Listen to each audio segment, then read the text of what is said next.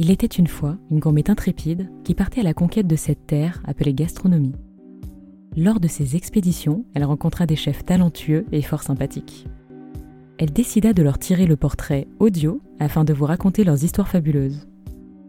Et l'exploratrice? C'est moi. Salut à toi auditeur gourmand. Je suis Jennifer Anne, créatrice du média Culinariste. Culinariste est un podcast où je vous raconte de manière romancée l'histoire personnelle de chefs ou d'artisans qui m'ont touché au cœur et à l'estomac. Dans cet épisode, on entremêle deux moments privilégiés partagés avec une famille hors du commun. Cette incroyable tribu de charcutiers traiteurs derrière les cinq boutiques parisiennes qui portent toutes l'étendard de la maison Véro. D'un côté, je retrouve Catherine Véro un samedi matin pour papoter au détour d'un appel visio, et oui, confinement oblige, et de l'autre, je cuisine avec Nicolas Véro, une terrine au canard, porc et pommes caramélisées dans le labo au sous-sol de leur boutique du 6e arrondissement, avant le confinement évidemment. Je tiens à dire que je me suis sentie particulièrement reconnaissante et chanceuse d'avoir pu passer ces moments avec d'un côté Catherine qui avait décidé de ne plus apparaître dans les médias, et de l'autre Nicolas qui m'a organisé une session de cuisine comme à la maison inédite. Les Véro, c'est une famille époustouflante. Je pense honnêtement que rares sont les familles aussi soudées et fusionnelles qu'eux. Mais ce qui m'a particulièrement touchée, c'est leur histoire d'amour au pluriel. Celle de Catherine et Gilles qui démarra avec un coup de foudre, mais qui ont aussi développé une relation profonde et solide au fil des années qui force l'admiration. Et celle de parents, bien que vraiment débordés, qui n'ont jamais vacillé dans leur amour et l'attention qu'ils tenaient à porter quotidiennement à leurs deux fils. Bref, je vous propose aujourd'hui de découvrir l'histoire romanesque de cette famille hors norme, qui n'a pas toujours été rose, mais qui, spoiler alerte, se termine magnifiquement bien. Et justement, l'histoire est tellement belle et dense qu'il a fallu la couper en deux parties. Donc voici la première, et vous aurez la suite au prochain épisode.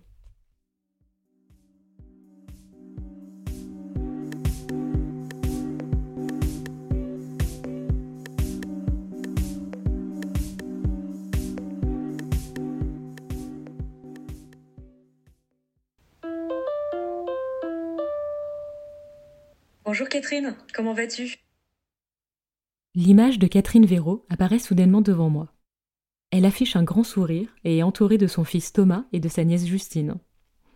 On se raconte évidemment nos expériences de confinement respectives. Catherine m'explique qu'ils ont dû fermer les boutiques, mais que Gilles continue de travailler pour apporter des repas aux aides-soignants dans les hôpitaux. Je suis admirative, mais pour elle c'est tout à fait normal de le faire, que le contraire serait justement anormal. Selon moi, il existe fondamentalement deux types de personnes dans la vie.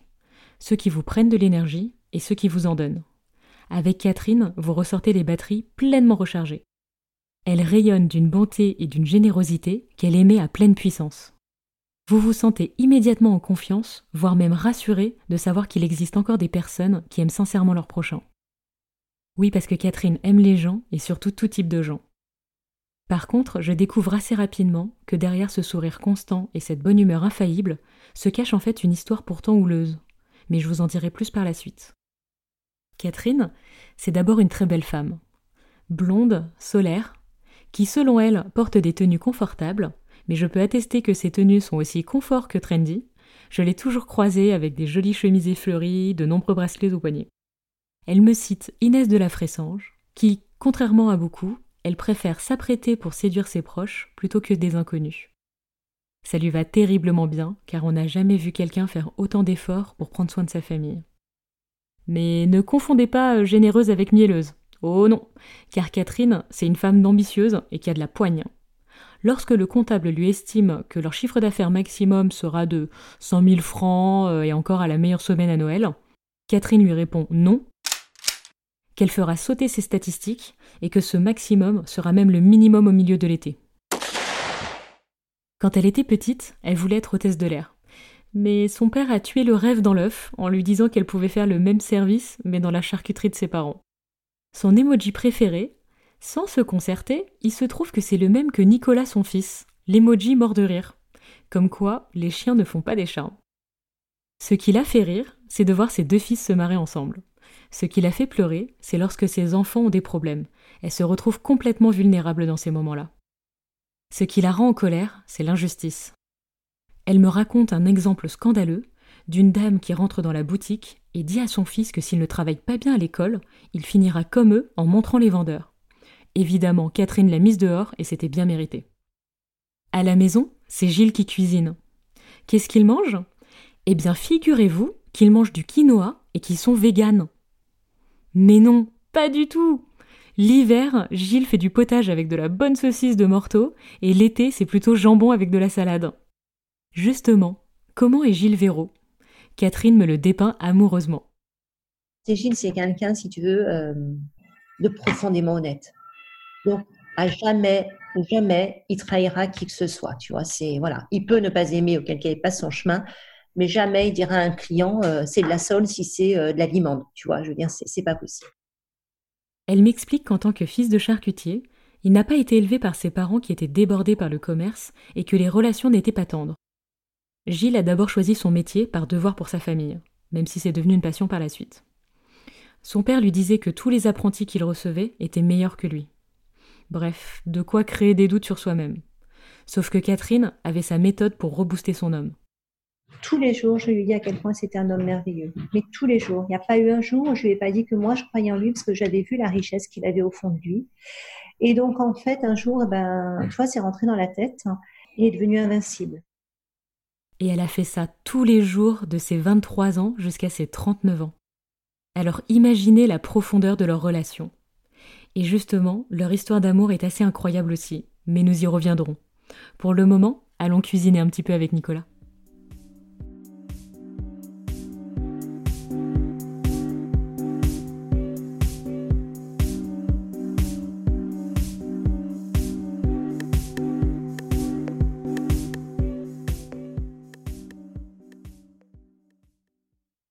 Va faire une terrine, une terrine de cochon, canard, pomme, euh, mais avec une contrainte, c'est de la faire comme à la maison.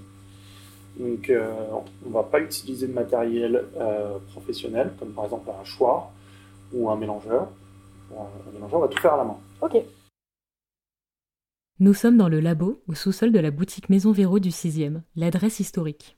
Un plafond bas, du carrelage blanc partout, un énorme plan de travail, Plusieurs fours et autres machines professionnelles en inox nous entourent. C'est leur petit labo qu'ils ne montrent jamais, car la production se fait maintenant dans leur grand atelier à Ivry.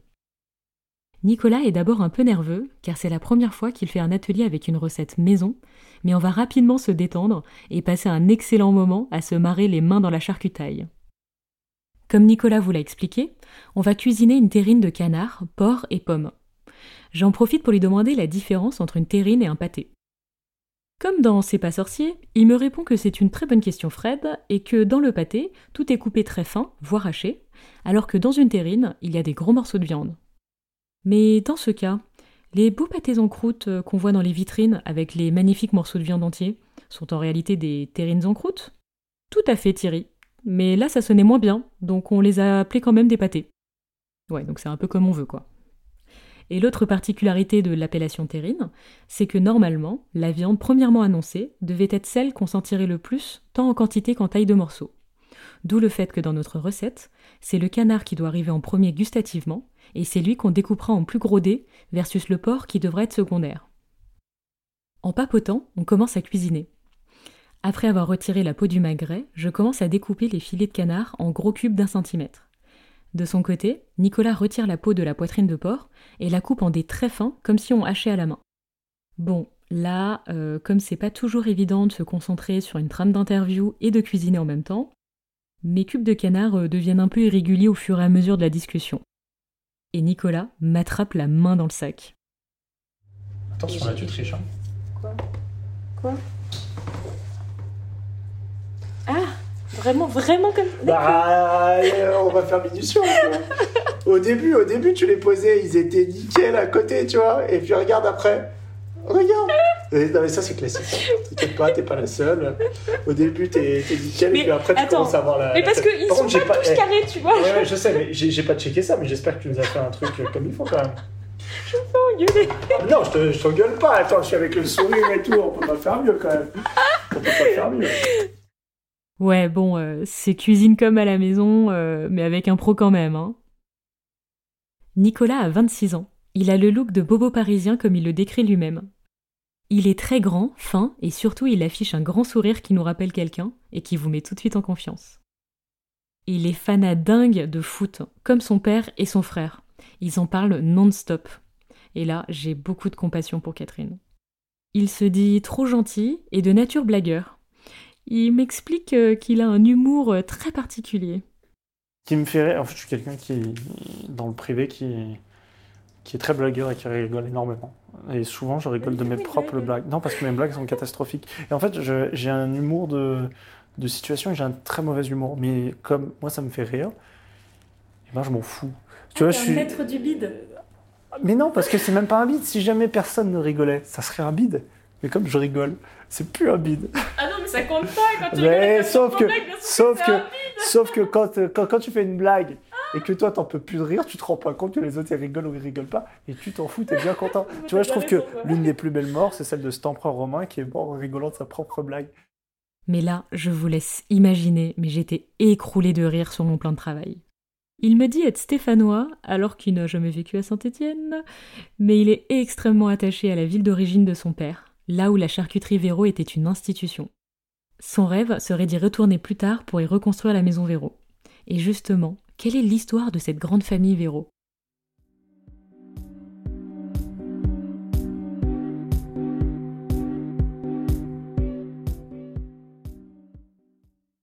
Catherine me raconte que la saga Véro débute en 1930 à Saint-Étienne avec une grand-mère de poigne. Marie Véro est une femme moderne, entrepreneuse, qui était ce qu'on appelait à l'époque un homme déguisé. Avec son mari Jean, ils étaient ambitieux et ne se contentaient pas de tenir leur petit commerce comme leurs voisins. Ils ont ouvert deux boutiques en même temps, auxquelles s'est ajouté un château pour faire des réceptions par la suite. Ils ont réussi à construire un empire, une véritable institution à Saint-Étienne. On les appelait les Fauchons du Rhône-Alpes. Ils eurent deux fils, Alexandre et Pierre. Comme il était coutume euh, à cette époque-là, ils leur avaient choisi leur femme. Le premier, plutôt chanceux, accepta le mariage arrangé, qui deviendra un mariage d'amour. Le deuxième est moins emballé, et lorsqu'il monte à Paris pour une formation, il tombe amoureux d'une Parisienne. Donc il négocie le fait de choisir sa femme contre le fait de se former à la charcuterie et reprendre l'entreprise. À partir de là, l'entreprise devient familiale, voire un peu trop. Toute la famille, les grands-parents, les deux couples et leurs cinq enfants, habitent dans un même immeuble, travaillent ensemble, et les enfants vont même à l'école au pied de l'immeuble, sous le regard attentif de la grand-mère qui les surveillait de sa fenêtre. Ils vivent en vase clos. Donc comme vous pouvez l'imaginer, leur quotidien est digne d'une telenovelas, avec des dramas au quotidien. Mais c'est aussi ce qui a ancré les relations et le sens capital de la famille pour les Véros. Et c'est un modèle familial qu'ils ont réussi à transmettre de génération en génération. Chaque enfant Véro a vécu et respiré Véro. Justement, dans les enfants, nous avons d'un côté Alexandre qui en a eu trois, et de l'autre Pierre qui en a eu deux, dont Gilles Véro. Comme ils ont grandi ensemble, les cinq cousins sont très proches, comme des frères et sœurs. Et même lorsque l'un d'eux est parti vivre en Guadeloupe, malgré la distance, ils restent intimement liés. Même aujourd'hui, la génération de Nicolas est très proche de leur cousin en Guadeloupe. Pourtant, les choses n'ont pas été faciles, surtout le moment où Alexandre et Pierre ont voulu passer le flambeau à leurs enfants. Et là, c'est un peu devenu Game of Thrones, où le trône est la tête de l'entreprise Maison Véro. Comptant dans ses cousins deux garçons et trois filles, évidemment, il était d'usage de donner l'entreprise aux garçons. Et oui, les filles essayent, mais on refuse que leur mari, des non-véros, soit à la tête de la maison, donc out. Donc le cousin de Gilles fait la première tentative de reprise de l'affaire, et cela se passe très mal. Ils ne sont pas du tout aidés, donc au bout de trois ans, ils arrêtent. Gilles commence à être en âge de reprendre l'affaire. En plus, c'est le Graal. Il épouse une fille de charcutier parisien, donc le parfait candidat. Sauf que de même, ils ne sont pas soutenus ni aidés et ne tiendront pas plus d'un an. Sentant en plus que cette épreuve menaçait leur couple, ils préfèrent même quitter Saint-Étienne et remonter à Paris. Et oui, parce que leur histoire d'amour a toujours été le plus important pour eux. D'ailleurs, leur histoire de rencontre est assez rigolote. Petit flashback en 1991. Pour sa formation de charcutier, Gilles monte à Paris pour un apprentissage chez les parents de Catherine, monsieur et madame Lotet.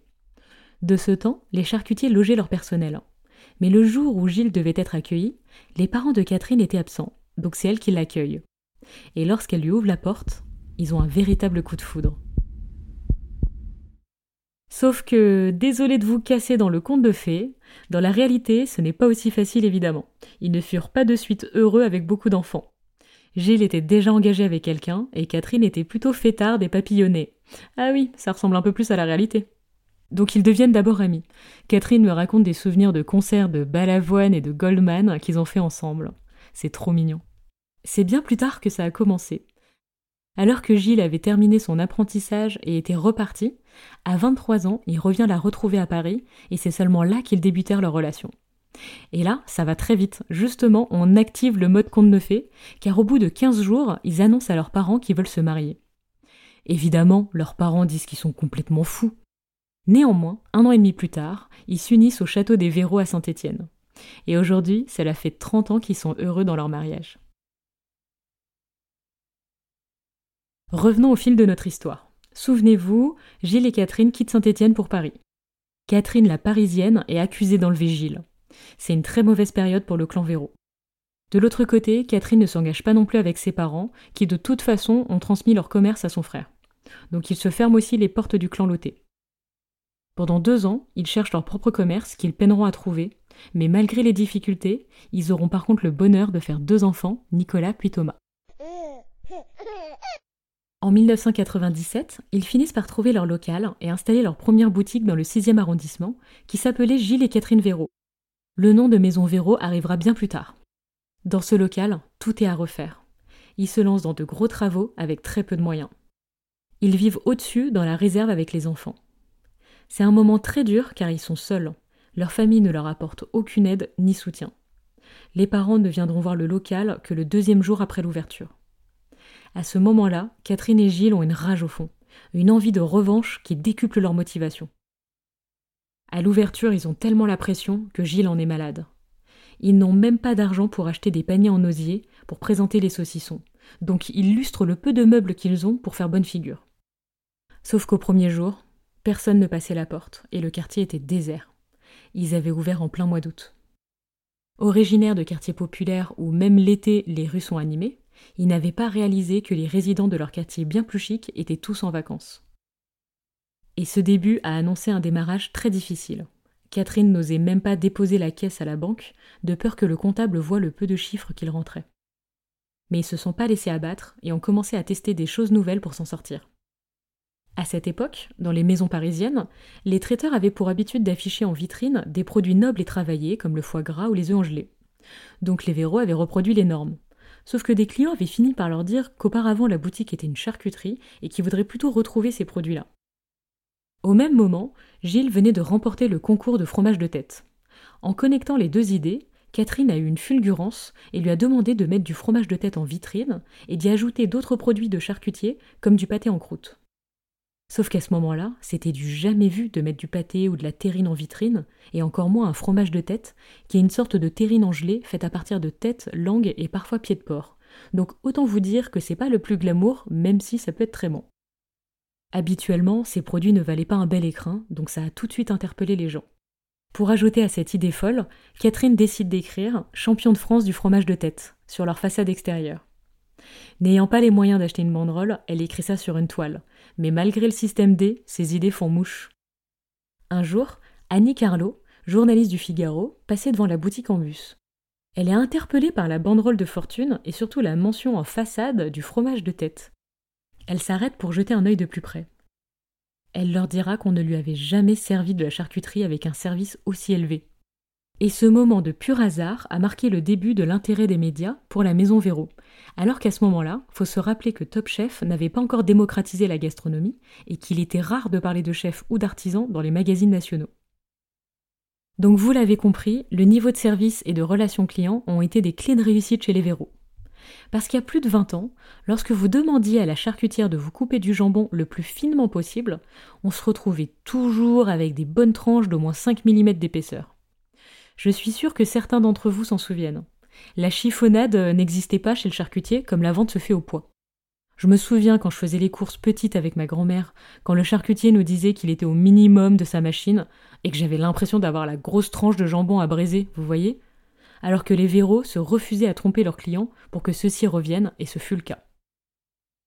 L'autre pratique qui paraissait hérétique pour l'époque, où on était encore très loin de la traçabilité ou du bio, c'est que tous les charcutiers de Paris utilisaient du porc mal élevé industriellement, mais qui coûtait peu cher.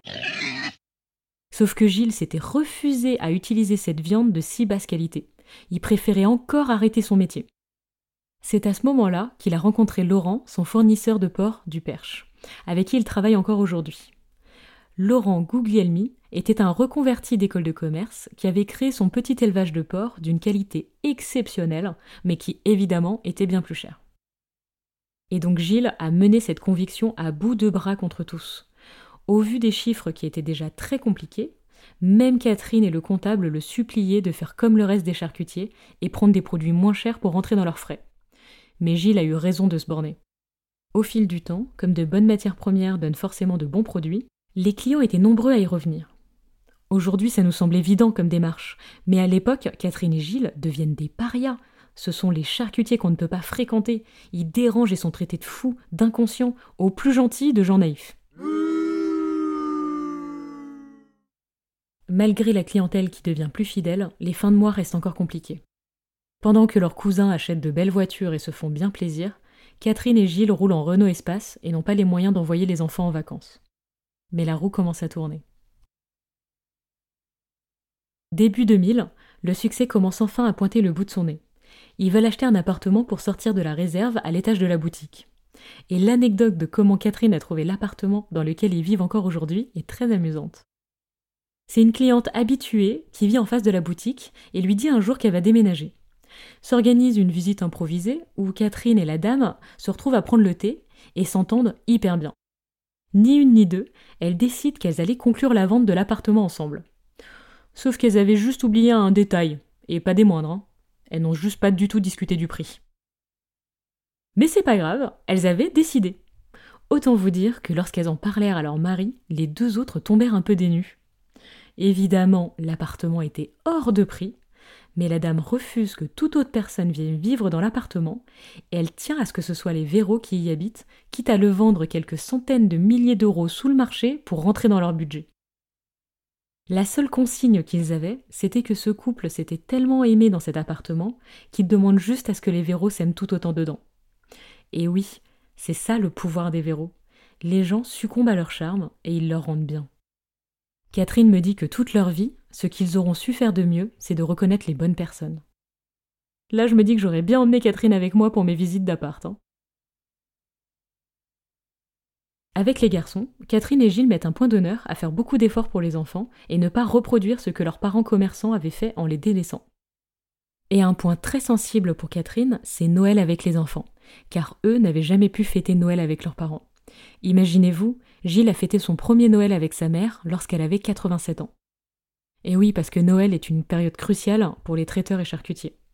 Mais Catherine en avait trop souffert, donc il était hors de question que ses enfants n'aient pas de Noël. Pour ce faire, ils ont adapté les traditions.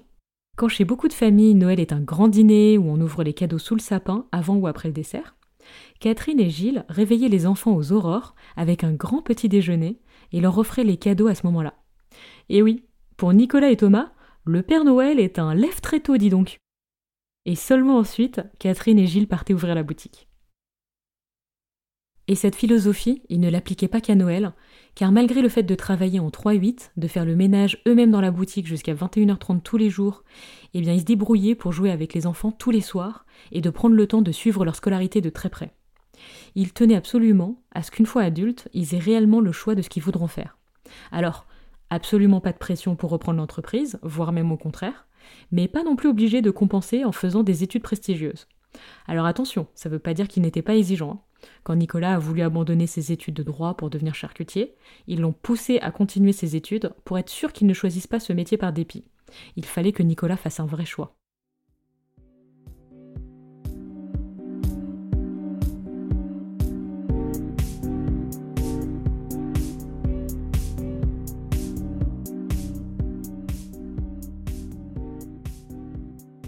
Merci d'avoir écouté le podcast culinariste avec la première partie sur la maison Véro. Rendez-vous dans le prochain épisode, soit le mois prochain, pour découvrir la suite de la recette de terrine maison de Nicolas Véro et l'incroyable saga de cette famille de charcutiers traiteurs. Je peux vous dire en teaser que dans la suite de leur histoire, le succès va s'amplifier bien plus qu'ils ne l'avaient imaginé jusqu'à traverser l'Atlantique. Sauf que le couple Catherine et Gilles va en pâtir au point de se séparer. Mais pas d'inquiétude, je vous avais promis un happy end. Donc soyez patients, la suite au prochain épisode. Cet épisode a été écrit et réalisé par Jennifer Anne, puis mixé par Fabien Nilo.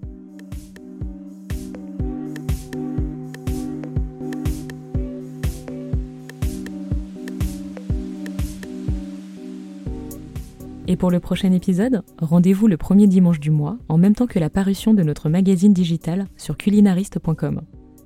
Et oui, Culinariste, c'est aussi un magazine que j'écris avec ma partenaire Hélène Borderise. Notre objectif Traduire la gastronomie dans un ton décomplexé au travers d'articles sur nos adresses coup de cœur, nos recettes, de quoi nourrir votre culture générale food et bien d'autres articles gourmands. Abonnez-vous sur Instagram at culinariste.media ou sur notre newsletter pour être averti de la prochaine parution. À bientôt, savoureusement vôtre.